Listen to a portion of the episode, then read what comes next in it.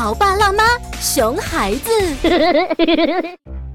妈妈妈妈，我想养只小狗狗。为什么突然想到养狗了呀？妈妈妈妈，因为我今天看到仔仔家的小狗狗了，好可爱呀！我也想要一只。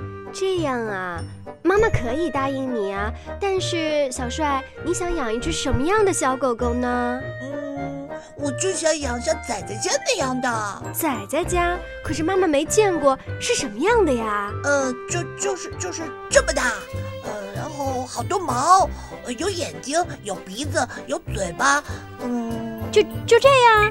小帅，你这样说，妈妈真不知道那是什么狗呀？哎呀，哎呀，就是仔仔家那样的狗啊！有请九八八故事广播特邀嘉宾。或许你还不知道，爱说话的孩子未必会说话，会说话是属于语言表达能力。孩子在描述一个事物的时候，能够抓住关键，并且有逻辑地表达出来。孩子未来能不能写好作文，和语言表达能力息息相关。所以，家长要引导孩子有重点、有逻辑、有顺序的表达。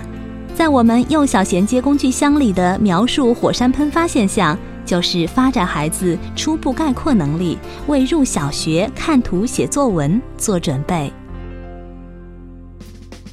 由中国科技大学终身实验室和故事广播共同打造的儿童学习习惯工具箱火热预售中。它帮助即将入学的孩子养成学习的仪式感，学习到上课听课的方法，了解预习、复习、做作业等学习的过程，提高孩子的动手能力，构建语言数学思维能力，而且帮助家长了解孩子视知觉、听知觉、数学思维等八大学习能力的发育状况。亲子互动，操作简便，高效实用。想要了解的家长，请拨打故事广播办公电话零五五幺六三五零九七五五。